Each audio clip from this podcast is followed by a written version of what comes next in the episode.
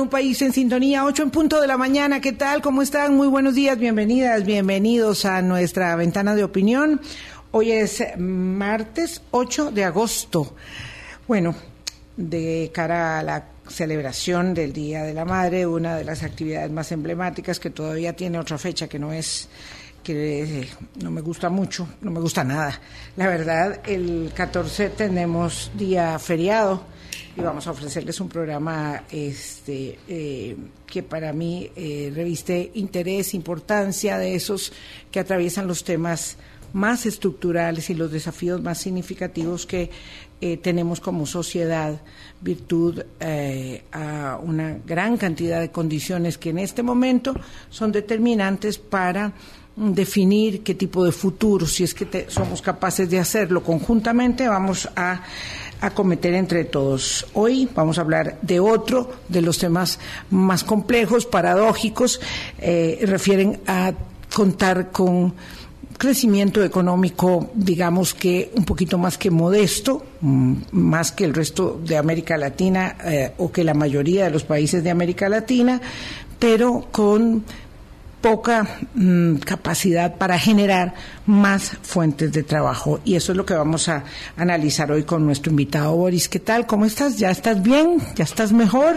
Hola Vilma, buenos días y buenos días a todos los amigos y amigas de Hablando Claro, sí, bastante mejor. Solo hay un poquitillo la voz. Más. Solo un poquitillo la voz, pero no, no. Pero con el cafecito se te va aclarando un poco más. Así es. Sí, saludamos este con muchísimo aprecio a Ricardo Monge, presidente de la Academia de Centroamérica, una organización que se dedica a mm, pensar a escarbar, a escrutar sobre las condiciones del país y ofrecer productos de academia, productos sólidos, solventes para eh, la formulación de políticas públicas. Ojalá, ¿verdad?, que ello sea posible, en tanto nos centremos un poco en las tareas que debemos atender y no solamente en los fuegos artificiales de cada día, que son muchos y muy buenos distractores. Don Ricardo Monge, ¿qué tal? ¿Cómo está? Muy buenos días. Muy buenos días, doña Vilma. Muchísimas gracias por la invitación. Un gusto estar acá y compartir con usted sobre este importante tema que vamos a hablar. usted observa que hay atención sobre, hay buenas organizaciones en el país, no gubernamentales o con cobijo gubernamental, estatal, por ejemplo, como el Estado de la, Nación sin duda, eh, eh, pero bueno, ustedes hacen un empeño significativo también. Usted observa que mm, tenemos mucha distracción respecto de eh, la atención que mm, merecen los temas, digamos, más estructurales de, de, las circunstancias nuestras, que siempre van los temas ahí de la coyuntura, con los temas estructurales muy de la mano, eh, pero digamos ahora que está en, al frente de la ah, Academia de Centroamérica, mm, ¿tiene alguna ah, particular... Eh, angustia respecto de esto. Nosotros a menudo conversamos de estos temas y nos sentimos un poco apabullados. Bueno, este, creo que el país tiene extraordinarias capacidades para hacerle frente al tema de crecimiento económico y generación de empleo, pero estoy con usted de que lamentablemente a veces, este, no sé qué nos pasa, de que le no le ponemos prioridad a lo que realmente debería tener prioridad y nos desgastamos como sociedad en muchos temas y en menores. Y sin embargo, bueno, este, la experiencia que hemos tenido en la academia a través de 54 años es que hay que seguir remarcando, hablando, explicando, planteando soluciones y bueno, a veces nos escuchan y, y, se dialoga sobre esas soluciones, se mejoran lo que podemos proponer y se llega a buen puerto. En este momento creo que el país está en una coyuntura en que necesitamos dialogar mucho, necesitamos estar abiertos a la crítica constructiva y a plantearnos soluciones y sobre todo algo que me parece que nos está faltando enormemente es aceptar hacer cosas diferentes, ¿verdad? Porque eh, muchas veces uno lo que observa cuando ve políticas o programas es que es casi más de lo mismo solo que con otros nombres y no nos queremos atrever a hacer cosas diferentes y sobre eso me gustaría que hablemos. Sí, don Ricardo, qué, qué, qué interesante eso que usted está planteando. En un tema tan polémico como que la economía va bien, tenemos un crecimiento este, que se ha venido sosteniendo después de la pandemia, pero que la economía sea incapaz de generar empleo, ya eso de por sí, a pesar de muchas de las explicaciones que nos han dado, causa una reverberación de decir, ¿por qué si vamos por un rumbo económico de crecimiento, la economía no es capaz de generar empleo y más bien se ha dicho insistentemente lo está destruyendo? Bueno, en ese sentido, dos cosas primero que nada. Este no es un fenómeno de Costa Rica, así es un fenómeno que es. se está viendo a nivel mundial. Después de la crisis financiera mundial de 2008, este, el mundo, sobre todo en los países desarrollados, pero también en vías de desarrollo, comenzó a observar que a pesar de la recuperación económica que se dio posteriormente, en, a contrario censo de lo que se vio en otros periodos anteriores, la generación de empleo no iba paralela a ese crecimiento. Y entonces ahí hay varios aspectos que hay que analizar y entre ellos están cambios estructurales que se están dando. Este, cada vez este, para crecer se requiere mano de obra más calificada y bueno, en Costa Rica sabemos que no hemos hecho la tarea en, en, incrementar significativamente la cantidad de conocimiento en hombres y mujeres desde hace ya varias décadas, de manera tal que estuvieran listos para lo que hoy día el mercado laboral está demandando. Pero también tenemos que entender de que, al menos en el caso particular de Costa Rica, tenemos una economía muy dual, ¿verdad? Tenemos una economía que yo me atrevería a decir que un 15% lo, la mueve zonas francas, todo lo que está relacionado al comercio exterior. Ese 15% crece a dos dígitos. Y el resto de la economía, que es donde está la masa del empleo, este crece a tasas muy, muy bajas, ¿verdad? 2%, 3%. Entonces, estamos en una situación en donde no vemos que la economía que puede, o la parte de la economía que es intensiva en mano de obra, crezca a tasas que nos sirvan. Entonces ahí hay que preguntarse qué nos está pasando, o sea, qué es lo que está sucediendo en esa parte de la economía. Y ahí hay varias razones de peso. Una es que este, ha crecido enormemente el sector informal y no hay realmente apoyo uh -huh. para que ese sector informal, sobre todo en el sector servicios, este mejore su productividad, se vuelva formal y genere fuentes de empleo. Ahí, ahí tenemos un problema. Pero también tenemos un sector formal en el sector de servicios y quiero hablar básicamente del sector de servicios por dos razones. Es el sector más intensivo en, en mano de obra y si usted quita el sector servicios que está relacionado al comercio internacional, muchos estudios señalan de que la productividad del sector servicios que está para el mercado nacional uh -huh. es sumamente baja. baja. Entonces, si usted tiene una productividad muy baja, su competitividad por ende es muy baja y las posibilidades de crecimiento son muy pequeñas. Entonces, si usted tiene posibilidades de crecimiento pequeñas, que es lo que observamos en la economía costarricense, obviamente la demanda de empleo cada vez eh, va a ser este menos, va a crecer menos.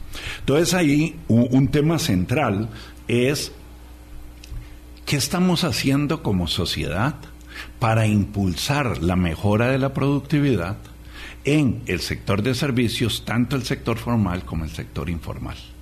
Y ahí este, ahora recientemente el gobierno presentó la estrategia de empleabilidad eh, ya se me olvidó. Brete. Brete. Sí, eh, Estrategia Nacional de Empleabilidad y Talento Humano, Brete. Este, yo a mí me parece que va en la dirección correcta, pero me parece que es incompleta en el sentido de que aborda solo el lado de la oferta. Quiero, quiero reiterar esto. Es importante lo que ahí se plantea y podemos hablar de ella y dialogar si se puede mejorar o no es importante porque se quiere atacar parte del problema, que es cómo le incrementamos el conocimiento y las habilidades a parte de la población que no está logrando llegar a ocupar puestos de trabajo que están disponibles. Eso me parece muy bien. Pero eh, esa, eh, pero estamos dejando de lado la otra parte y es cómo apoyamos al sector productivo que está creciendo muy poco para que crezca mucho más y al crecer mucho más pueda generar importantes fuentes de empleo. en, el, en el sector servicios se emplea casi el 65% de todo el trabajo de este país y el 80% de las mujeres. Si ustedes observan la encuesta de hogares este, o la encuesta continua de empleo, les dice que la masa de la gente que está desempleada son mujeres que la masa de la gente que está desempleada está entre 24 y 35 años. Muchachos. Y también este, hay un montón de personas que tienen algún tipo de limitación. Que no tienen calificación, cualificación, que no estudiaron, que no se prepararon para el mercado y ya son adultos. Sí, eh, me gustaría como para, porque claro, usted eh, elabora términos que a veces no son del manejo de todos eh, y, es bueno como que podamos aterrizar cada una de ellas, de esas circunstancias. Lo que estamos diciendo es que la, la la situación económica, ¿verdad? Decíamos al, principio, virtud a los crecimientos establecidos para América Latina son un poquito mejores, eh, los, los rangos de crecimiento para la economía de Costa Rica. Eh, en este tiempo y con estas condiciones, pues pareciera que 3,8 no, no está mal, no está mal. Nos gustaría tener rangos de crecimiento mayores, eh, pero bueno, eso es lo que tenemos. Pero sí mostramos, pese a que este es un debate instalado, eh, poca capacidad de crecimiento del empleo y hay 110 mil personas que no buscan ya trabajo, que ya, ya simplemente no, no buscaron más trabajo. O sea, es que uno puede decir que muchas personas de esas se pensionaron, pero lo cierto es que no encuentran una opción. Y lo que llama la atención, ahora virtud de que usted señalaba, el anuncio de la nueva estrategia, don Ricardo eh, Monje, es que eh, cada gobierno, es que no recuerdo ninguno, ningún gobierno que no haya anunciado una estrategia de empleabilidad. No, no hay ninguno, de los que yo recuerdo que son bastantes. Eh, entonces, ¿Cómo podemos hacer más allá del planteamiento del problema? Si usted nos explica que el problema es baja productividad y por tanto baja competitividad, para, digamos, ir un poco más allá y observar desde la política pública un esfuerzo eh, tiene que tener mucho énfasis, digamos, político, mucho interés político que nos permita generar más empleos y la gente no va a estar preparada mañana, lamentablemente. Ah, bueno, este, precisamente ese es el principal problema. El principal problema es que la estrategia de empleabilidad está bien desde el punto de vista de estrategia como, como idea, pero eso va a mejorar las posibilidades de empleabilidad, sobre todo en mediano y largo plazo. En el corto plazo lo que tenemos que hacer es reactivar la economía, tenemos que ayudar a las empresas. Y aquí quiero hablar de lo que yo les digo que es hacer cosas diferentes.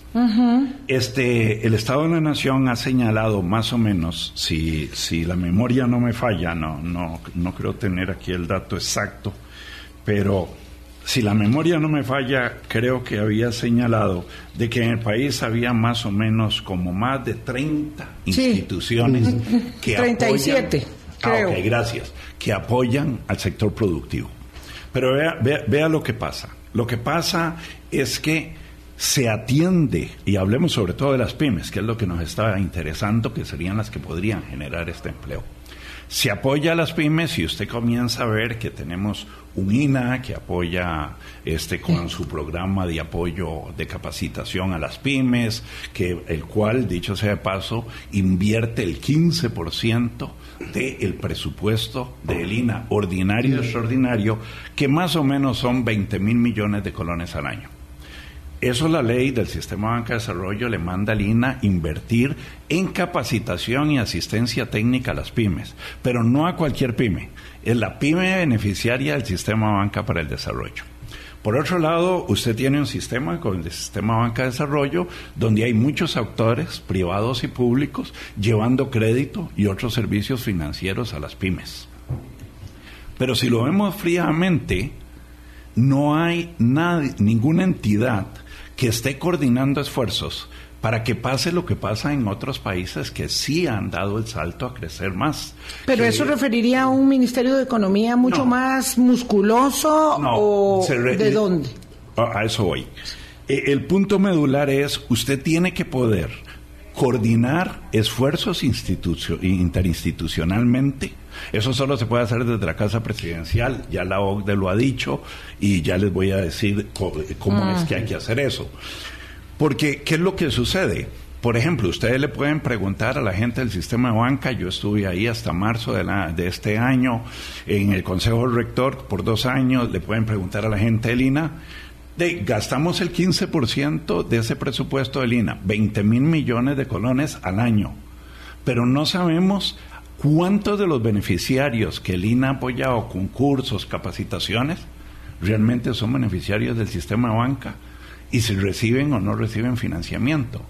Así no podemos trabajar. ¿Y por qué no sabemos eso? ¿Por qué no saben ustedes eso? si, si uno es el INA y el otro es el Sistema de Banca de Desarrollo, ¿cómo no se comunican? No hay una instancia superior que coordine, monitoree y evalúe los programas y políticas de este país.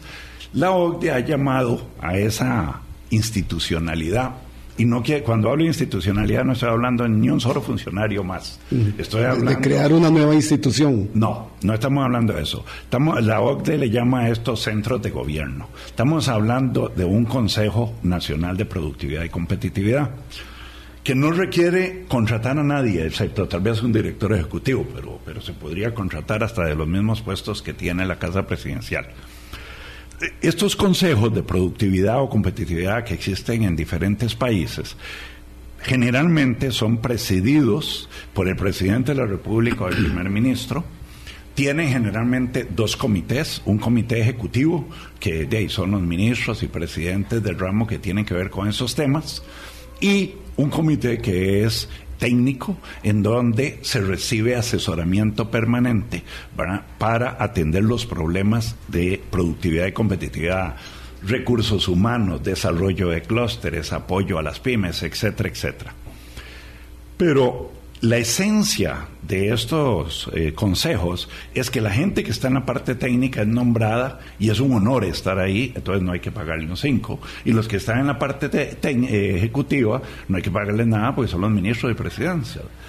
La, pero es un consejo diferente al consejo de gobierno porque está especializado en llevar a cabo una agenda que promueva la productividad, la competitividad del empleo.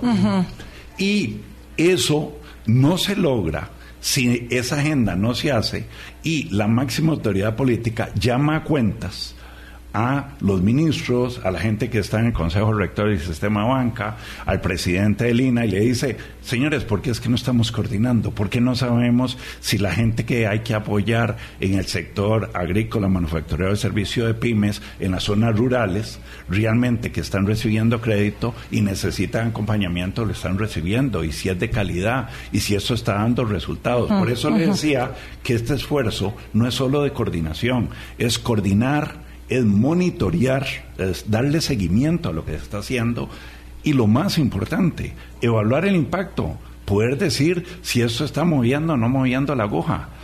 Entonces, tenemos. una gestión gerencial que ordene y diga aquí esto hay que hacerlo y les doy tres meses para entregármelo, eso digamos no está pasando de la retórica, me parece, ¿verdad? Porque eh, se supone que eso es lo que tenemos ahora, que es diferente de lo que había antes, según lo que el Ejecutivo plantea. Entonces no entiendo bien cuál es nuestro nuestra traba. Es decir, nosotros tenemos un buen crecimiento económico, pero no generamos suficientes empleos. Ya sabemos que tenemos una masa de personas que no se prepararon, que nunca van a poder ser parte de un trabajo bien calificado, bien pagado, pero tenemos una cantidad de otras personas que son jóvenes o que son mujeres que están preparadas que todavía no acceden a ese mercado laboral. Uno tiene ahí una, una paradoja mm, y no sé si esto es falta de entendimiento de las condiciones que nos pueden llevar hacia el establecimiento de este Consejo que usted plantea como una alternativa. que están en la Asamblea Legislativa. y se han intentado, se han intentado hacerlos. Que fue elaborado por expertos que contrató el BID, basado en la experiencia de un caso relativamente exitoso de ese consejo que fue en el gobierno de doña Laura Chinchilla. Lamentablemente ese consejo de doña Laura se crió por decreto y después ya no se continuó, pero, pero hay un proyecto de ley que recoge todo eso, que está eh, socializado con actores académicos, políticos, con el sector empresarial. Este lo estuvo impulsando mucho doña Silvia Hernández en el gobierno pasado en la Asamblea Legislativa, pero todavía no, no, no, no llega a plenario a ser discutido. Y en varios estudios de la OCDE, del Banco Mundial, del BID, se le dice al gobierno y se le recomienda que pase ese proyecto de ley para que comencemos a contar con una herramienta de gestión, como usted muy bien lo señaló, que nos permita trabajar. Ahora, déjeme hacerle una aclaración, porque, doña Irma, usted decía que crecemos relativamente bien. Eh, yo diría que no. Con todo respeto. Mm. es que vea, crecemos un 4.2, está diciendo ahora el Banco Central, vamos a llegar. Sí, y, uno aplaude después de la crisis. Pero si usted coge ese 4.2 y usted lo analiza dividiendo lo que es el crecimiento de todo lo que es comercio exterior, que es ese 15% de la producción, y el otro 85%, de claro, crecemos 4.2 porque ese 15% está creciendo, está creciendo mucho. Quiere decir que el resto está creciendo un 2%. Pero, don Ricardo. Con eso no vamos a ningún Ese es el problema, que hay que separarlo. Nada más cerrar esta idea. Para ir a una pausa. Para, que el país pueda duplicar el ingreso per cápita en 10 años hay que crecer a una tasa del 7%. Uh ¿verdad? Eh, esta es una famosa regla que hay en matemáticas, se llama la regla del 72. Entonces, si yo crezco con 7%, en 10 años automáticamente yo duplico mi ingreso. Si usted se pone a ver cómo países como Irlanda, como Singapur, como Corea, como Taiwán, o sea, cómo países relativamente pequeños lograron dar el salto a un país este, de ingreso alto, lo hicieron porque crecieron durante una o dos décadas a tasas de 6, Por eso a China le preocupa tanto las tasas de crecimiento actuales. Crecer al 4.2%. Y esos 4.2 no per cápita. ¿eh? Estamos hablando, si yo lo pongo en términos per cápita, todavía es menos. Entonces, la brecha que tenemos entre la meta que deberíamos tener, que es un 7, se va ensanchando. Y lo que tenemos hoy día es más del doble. Entonces, yo, yo, yo digo, no está mal lo que estamos creciendo en términos de lo que le ha pasado al mundo, pero con eso... Es un crecimiento precario, claro. Y no vamos a generar empleo. Entonces, la, la idea es cómo hacemos para, para empujar, y sobre eso podemos hablar porque hay metodologías que tampoco estamos empleando apropiadamente para ayudar al sector productivo a crecer más. 8.23 de la mañana, don Ricardo Monge es presidente de la Academia de Centroamérica, nos acompaña esta mañana. Ya volvemos. Colombia. Con un país en sintonía, son las 8 o 26 minutos de la mañana. Conversamos con el presidente de la Academia de Centroamérica, don Ricardo Monge, a propósito de eh, la paradoja del crecimiento económico menos eh, o versus la circunstancia de no poder generar eh, mayor empleo. Ya don Ricardo nos puso los puntos sobre las IES y eso me parece muy importante y se lo agradecemos en torno al tema del crecimiento. Pues el crecimiento es limitado, es precario, eh, pero en todo caso, entonces aún más, porque eh, la generación de puestos de empleo no puede corresponderse ni con la expectativa del crecimiento actual y menos con lo que no estamos logrando hacer. Don Ricardo, Sí, a mí me gustaría preguntarle para poder entender. Datos de esta semana nos dicen estamos recuperando la llegada de turistas al país. Estamos casi en 2.9 millones de personas que están llegando. Costa Rica es líder en atracción de inversiones, en innovación y tecnología porque atraemos muchísimo, atraemos mucho en función del, tamaño de nuestra economía. Estos dos motores, uno más afincado al motor interno, que sería el turismo, y el otro a la atracción de inversiones, no logran en esta coyuntura la posibilidad de generar empleo. Así, claro. No, no, por, supuesto. Y Pero no es suficiente según lo que usted nos ha dicho. No es suficiente porque por el lado de la inversión extranjera directa, la llegada de estas empresas este, demandan más recurso humano calificado, que es el que no tenemos. En una tesis que yo tuve el gusto de participar, ahí dos estudiantes muy buenos de la Universidad Nacional, ellos hicieron una estimación de cuál era la brecha en recursos humanos en zonas francas. Eh, si no me equivoco, para en promedio durante los últimos cinco años, ya esa tesis está publicada en, la UNA, y ellos estimaron que, si la memoria no me falla, teníamos 35 mil puestos de trabajo menos eh, o sea, el exceso de demanda sobre oferta era de 35 mil puestos. Eso quiere decir que en este momento habría posibilidad de generar 35 mil empleos inmediatamente, pero no los generamos porque no tenemos el recurso humano calificado. Entonces, está muy bien seguir trayendo inversión extranjera directa, por supuesto, pero, pero, necesitamos hacernos la pregunta de cómo vamos a cerrar esa brecha de oferta de recurso humano calificado para aprovechar aún más, eh, porque ahí corremos el riesgo de que si no lo hacemos bien, se nos puede encarecer tanto la mano de obra calificada en Costa Rica que ya perdamos ventaja comparativa. Claro, por supuesto, porque si nosotros no logramos tener recurso humano suficiente, por muy buenas capacidades de atracción de inversión extranjera directa que tengamos, que además tenemos una gran interrogante sobre lo que está pasando en ese sector en este momento, eh, cuáles empresas y con este volumen, con este tamaño que tenemos nosotros, es que hay que considerar el tamaño que nosotros tenemos virtud a otras eh, posibilidades de otros países y otras regiones del mundo.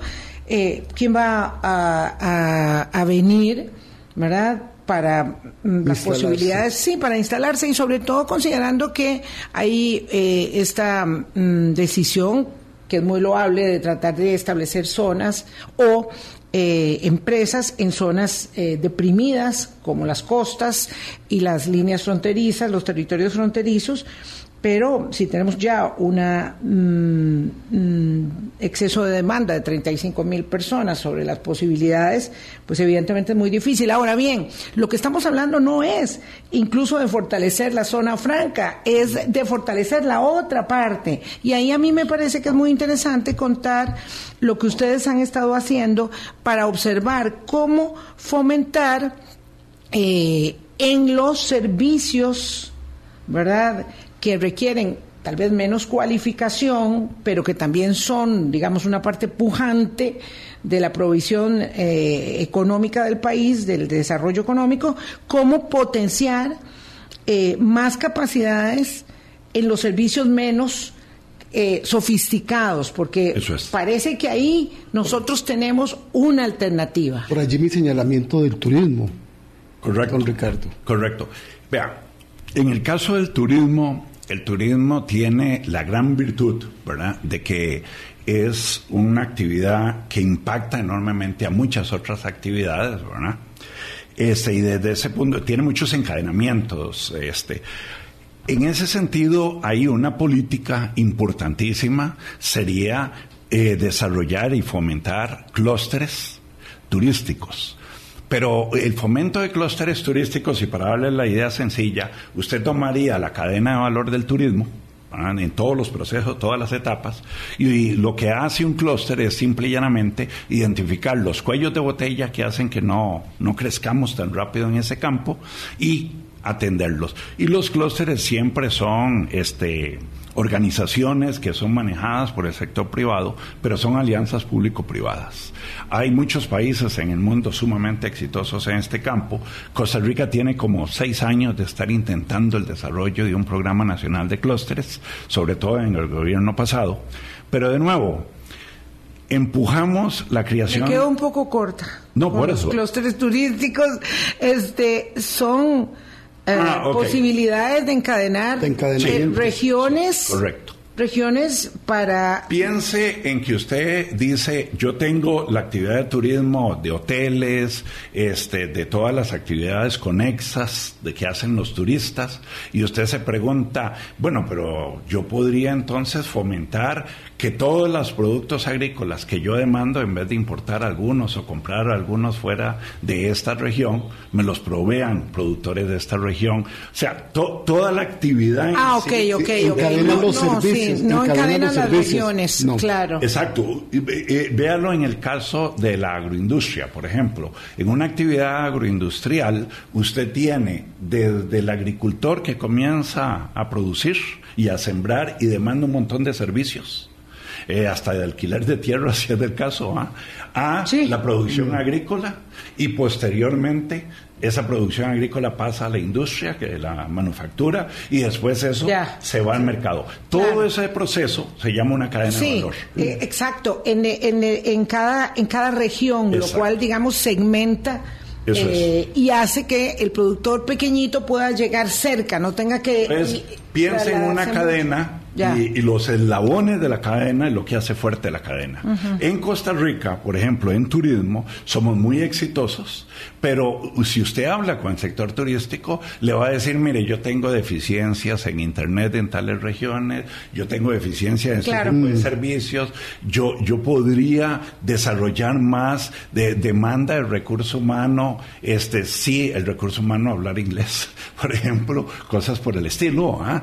este, etcétera, etcétera. Entonces, una política de clúster significa que los empresarios se organizan del sector de clúster, del sector de turismo, y le piden ayuda al gobierno claro, de qué tiene que quitar. Vamos a utilizar el, eh, el, eh, ejemplo que planteaba Boris entonces y que usted señala, que es el de turismo, para establecer nuevamente que lo que se requiere y ahí ya cuando se dice que es que con, tal vez con un proyecto de ley, porque la verdad que no es cierto, digo, estrictamente hablando, porque usted decía que doña Laura Chinchilla tenía eh, un consejo similar.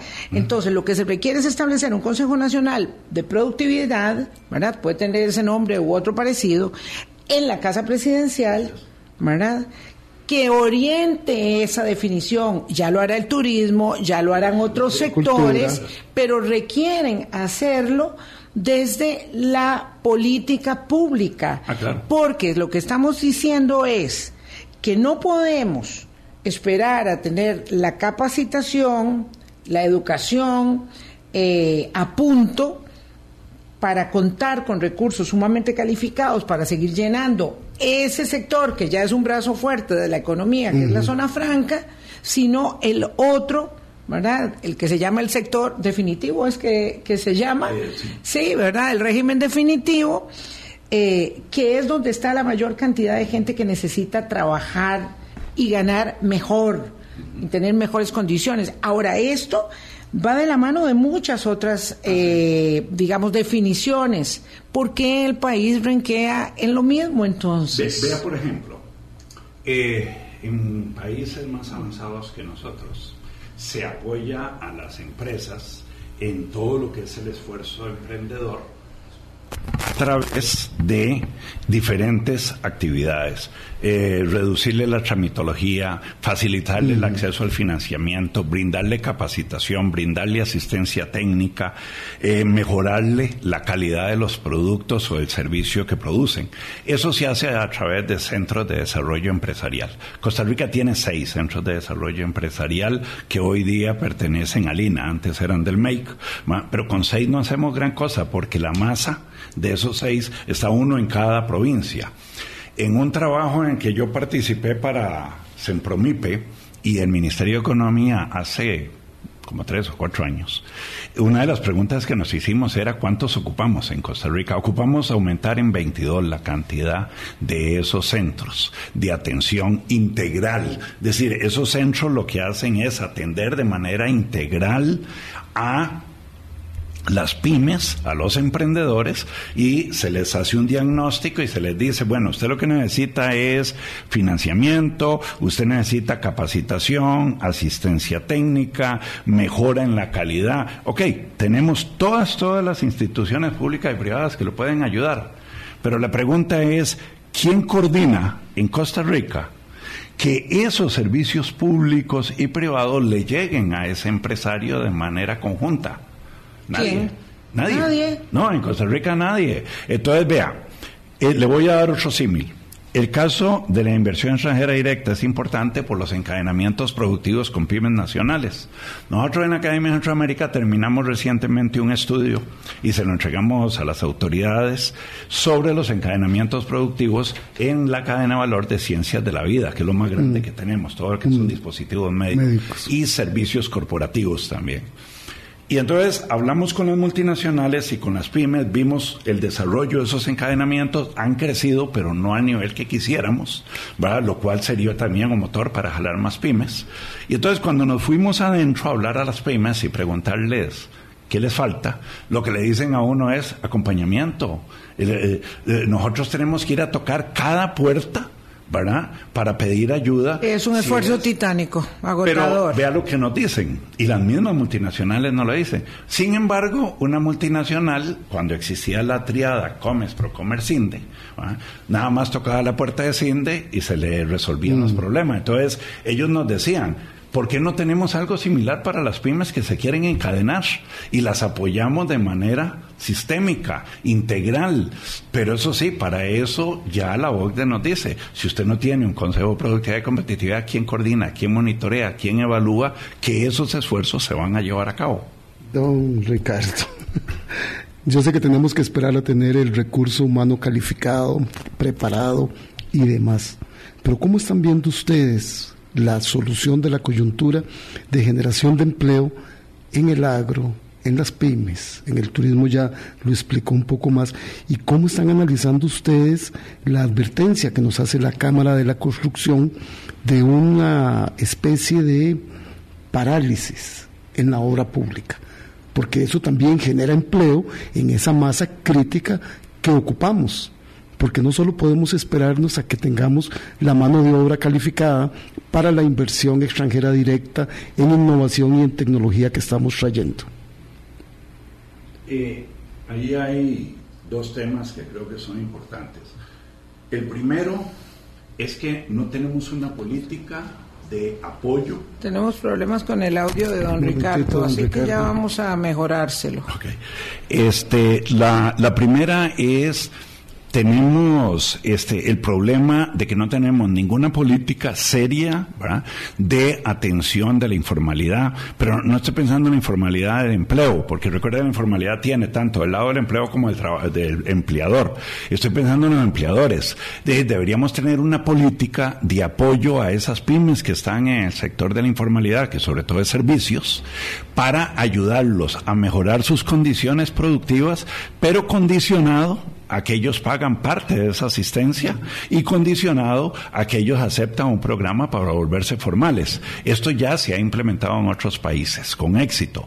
Si hiciéramos eso, aumentaríamos las posibilidades de generación de empleo en ese sector y ahí usted no tiene que preocuparse mucho de la capacitación del recurso humano porque por el momento no es mano de obra altamente calificada lo que están claro. El punto es cómo aprovechar eh, entendiendo que la capacitación, y decíamos eso hace un rato ya, eh, se tarda y la educación, cómo aprovechar la oportunidad de que somos una economía de servicios, pero no solamente de servicios para los dispositivos médicos de la zona franca, sino este en el mercado interno, ¿verdad? Vamos a hacer una pausa para que mm, don Ricardo Monge de la Academia de Centroamérica, presidente de la Academia, nos pueda referir unas experiencias de éxito que pudieran ayudarnos a nosotros a entender por dónde transitar. Claro, siempre y cuando exista la mm, determinación política necesaria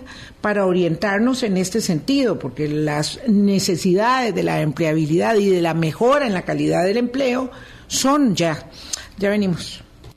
Colombia con un país en sintonía 842, don Ricardo Moje, presidente de la Academia de Centroamérica. Las soluciones ya están dadas, es decir, hay otros países que van más adelante y para ello también formamos parte de la, de la OCDE para aprender de mejores prácticas. Eh, otras soluciones que ustedes hayan observado respecto del dilema de cómo generar fuentes de trabajo eh, que puedan tender a la mejora de la calidad de vida, a la mejora de la formalización, entendiendo además que eso implica muchos ejes y hay que trabajar, bueno, el tema todavía no resuelto aún con las cuotas de la seguridad social, por ejemplo, en fin, otras, pero cómo hacer para eh, mejorar eh, la provisión de servicios mm, de la informalidad o de la economía informal, sobre todo en eh, estamentos que no son los más calificados. en primer lugar, debemos entender de que hay que identificar claramente cuáles son las circunstancias que hacen que esas empresas estén en la informalidad. Y no es solo tramitología, o sea, la tramitología es parte, ¿verdad? Pero entonces ahí en ese caso sería importantísimo identificar cuáles son esas empresas, identificar además cuáles tienen potencial de crecimiento, porque no es apoyar a todas las empresas. Usted va a tener empresas de subsistencia, eh, empresas de forma de vida, que posiblemente ese tipo de empresas, por más que usted las ayude, usted no las va a hacer crecer y generar empleo. Pero usted puede identificar empresas de oportunidad, de gente que sí quiere crecer. Y esas son a las que hay que apostarle con apoyo, con financiamiento, con asistencia técnica. Pero hay, hay, otro, hay un tema paralelo a todo eso y es el hecho de que muchas de las cosas que hemos hablado no se ejecutan porque se dice que estamos en una crisis fiscal, que no hay recursos. Pero el problema es que cuando uno ve la forma en que en Costa Rica se reduce el presupuesto, o sea, se trata de ajustar, ¿verdad? Para este de poner un poquitico en orden las finanzas públicas, se hace mucho como reducción de gasto parejo a todo el mundo. Y a mí me parece que ese es un grave error. Nosotros deberíamos pensar estratégicamente. Y entonces, si en materia de estrategia pasar de seis CIDES a tener 10 CIDES, 15 CIDES es importantísimo, deberíamos premiar ese esfuerzo y reducir el gasto en otra cosa que puede esperar. E, esa discusión yo no la veo y a mí me parece que es fundamental que, que, que se haga, ¿verdad? Y además de eso, de, una vez más, ¿verdad? Si no nos organizamos para que nosotros las políticas que se diseñan y se implementan se puedan monitorear y se puedan evaluar, vamos a seguir en lo mismo. Usted me hacía una pregunta al inicio y era que este programa de empleabilidad vienen desde hace varios gobiernos. Entonces yo le devuelvo la pregunta, ¿cuántos de esos programas se han monitoreado y se han evaluado en Costa Rica? Ninguno porque no tenemos la institucionalidad para hacer eso. Y parece mentiras, pero yo a veces creo que es que no queremos tenerla, porque este, eh, si usted observa, eh, ya hay países, aún en América Latina, que van más avanzados que nosotros. Chile es un caso, donde muchos programas y políticas públicas reciben financiamiento del Estado, sí, solo sí, llevan acompañado una evaluación de impacto. Y si el impacto no se demuestra que fue positivo, este no se le da más financiamiento. Pero aquí vea, seguimos gastando, y perdón, vuelvo a este mismo ejemplo de Lina, 20 mil millones de colones vamos a, gastamos anuales. No hay ninguna evaluación de impacto de que estemos realmente ayudando a las pymes que hay que ayudar. Yo me pregunto, de todas las empresas que se han apoyado con esa suma de dinero por año, ¿cuántas logramos hacer crecer? ¿Cuántos empleos se generaron más con ese apoyo? No tenemos la menor idea. O sea, nosotros damos crédito, nosotros apoyamos con esos esfuerzos, nosotros tratamos de desarrollar encadenamientos productivos, etcétera, pero como no monitoreamos ni evaluamos nada, entonces nosotros no sabemos si lo que estamos haciendo tiene resultados positivos o no. Eh, para decir, apoyemos más este, esto no, o mejoremos esto. Entonces, a mí me parece que parte del problema que tenemos es que no queremos cambiar la manera en que gobernamos. Claro, claro. Sí, mm, es, obvio que, que seguimos, eh, digamos, cojeando del mismo lado.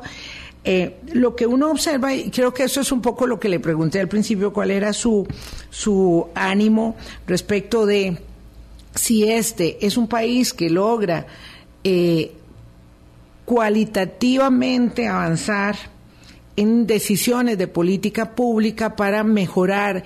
Es esta sensación de que mm, logramos hicimos lo, más difícil y no, no logramos luego darle continuidad a nuestros esfuerzos, creamos una institucionalidad basta, en muchos casos desordenada también, es cierto, tenemos dinero, no sabemos gastarlo bien, no sabemos invertirlo bien, y entonces uno tiene esta sensación, y se lo digo porque recuerdo cuando la Academia de Centroamérica hizo un trabajo muy, muy pulido para definir cómo había que gastar los recursos del canon de la TCM. Ahí estamos, ahí estamos. Lo que me dicen es que eso se va a gastar en cualquier cosa, ¿verdad? En cositas, en pequeñeces.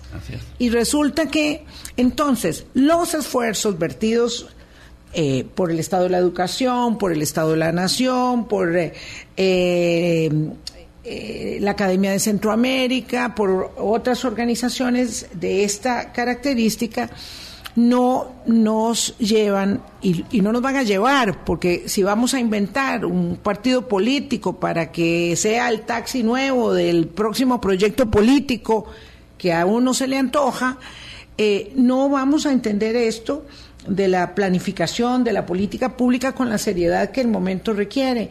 Y vamos a seguir distribuyendo pobreza, desigualdad y falta de oportunidades, don Ricardo. Y lo más triste es que usted dijo algo muy cierto. Ahora somos miembros de la OCDE entonces yo, el símil que le hago a mis alumnos es muy sencillo.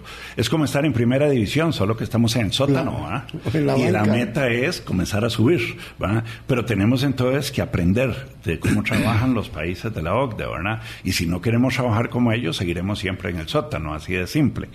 Hay una, una cosa que usted dijo eh, doña Vilma, y es que usted dijo, cuando el gobierno de doña Laura se pudo llevar a cabo ese esfuerzo de ese consejo.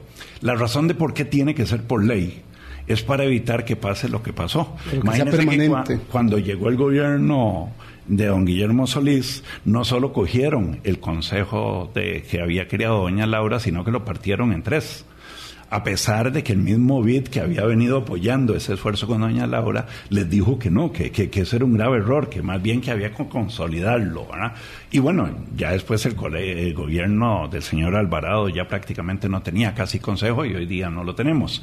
Entonces, si no se pasa por ley, y no se establece ¿verdad? que ese consejo debe ser dirigido desde la Casa Presidencial, cómo debe estar organizado, eh, cuáles son los temas estratégicos, no vamos a movernos en la dirección correcta, porque entonces cada gobierno que llega va a quererse organizar como quiera. O sea que obligar al liderazgo político, entonces. Bueno, hay que obligarlo. Pero ya lo hicimos antes con el Consejo de Gobierno. ¿Hace cuántos años tiene Costa Rica por ley un Consejo de Gobierno?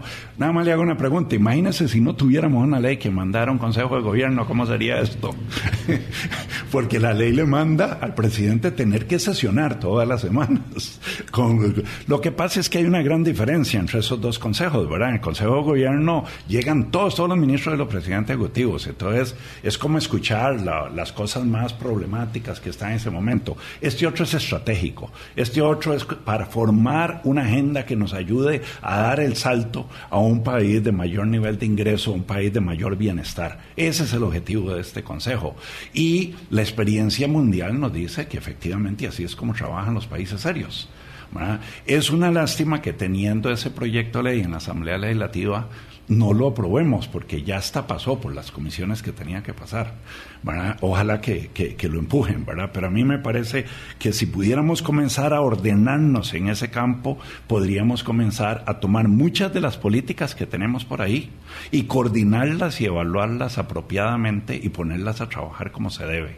Es que es demasiada la cantidad de esfuerzos que hay en el país, pero todos dispersos hay, muchos, hay muchos esfuerzos, pero no llegan a la concreción. Don Ricardo, y si no pasa esa ley, recuerdo muy bien todos los foros que se tuvieron que organizar para poder crear este consejo en el marco de las buenas prácticas de OCDE, ¿qué tenemos que esperar? Porque es que la coyuntura ¿verdad? nos sigue dañando lo estructural. Ah, no, no, totalmente. Eh, ayer estaba leyendo un reporte del Fondo Monetario Internacional donde cogieron los países de América Latina que están convergiendo más rápidamente a los niveles de bienestar de Estados Unidos y de países como los de la OCDE. Y de ahí me llevé la grata sorpresa de que Costa Rica está en el grupo, pero de ahí no tan grata sorpresa de ver que Chile, Panamá y República Dominicana nos están sacando una distancia muy grande en la velocidad de esa convergencia. Bueno, si uno se pone a ver, Chile tiene este tipo de consejos. Eh, Uruguay es otro país que está avanzando mucho en ese campo, ¿verdad? Entonces, lo, lo, lo, que, lo que uno tiene que preguntarse es, ¿qué están haciendo otros países que están moviéndose más rápido que nosotros? ¿verdad? Bueno, parte de lo que están haciendo, muy, muy importante, es ponerse a trabajar como trabajan los países más desarrollados. Y como usted muy bien lo dijo, doña Irma, de manera coordinada, seria, eh, con reglas claras de cómo tenemos que gastar, este, y sobre todo, perdón que insista, pero esto es fundamental, si nosotros no evaluamos los programas y las políticas públicas, vamos a seguir gastando el dinero a la libre y a la alegre. Es. E, es. increíble la suma de dinero que se gastan. Le voy a dar eh, un último dato. En este proyecto Brete, que le llamaron así el gobierno, una pregunta que yo me hago es, ¿dónde está ahí planteado el monitoreo, la evaluación de impacto? Se van a gastar 3.5 billones de colones en esa iniciativa. Bueno, y, la pregunta es, en los dos gobiernos anteriores que hubieron iniciativas similares, ¿cuántos empleos se crearon? No hay datos sobre eso. Entonces, yo no gano mucho que a mí me digan que van a haber 220 mil personas que asistieron a la plataforma y se capacitaron si no puedo monitorear a esas personas para ver cuántas de ellas consiguieron trabajo, porque en última instancia no las capacito para que se vayan a la casa, las capacito para que entren al mercado laboral. Entonces yo necesito tener las herramientas que me permitan monitorear y evaluar para ver si eso funciona o no. Claro, se dieron las capacitaciones, pero si el mercado no lo logró absorber, pero ni siquiera sabemos si los absorbió o no, porque no monitoreamos ni evaluamos. No, no sabemos nada. Y hoy día, con, en la era de la computación electrónica, este sería el colmo que no le podamos dar seguimiento a esos beneficiarios.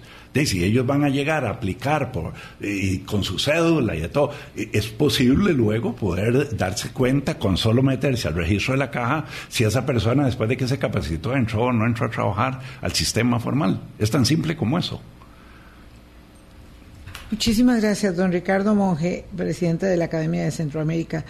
En eh, la circunstancia del desconocimiento eh, que tenemos respecto de temas como estos, que son muy estructurales, eh, nos ha dado una lección muy interesante, sobre todo de por qué es que seguimos siendo incapaces incapaces. Y si un, nosotros lo decimos siempre, don Ricardo, si un sistema, en este caso si la democracia no logra resolver, eh, las personas están dispuestas a cualquier cosa a cualquier cosa, porque no se le resuelven sus problemas, no se le llenan sus expectativas, no se le brindan proyectos de esperanza para poder sacar adelante su proyecto de vida y por lo tanto eh, unos muy pocos logran acceder a mejores condiciones y ahí estamos abonando mm, una situación muy incierta de, futuro cercano.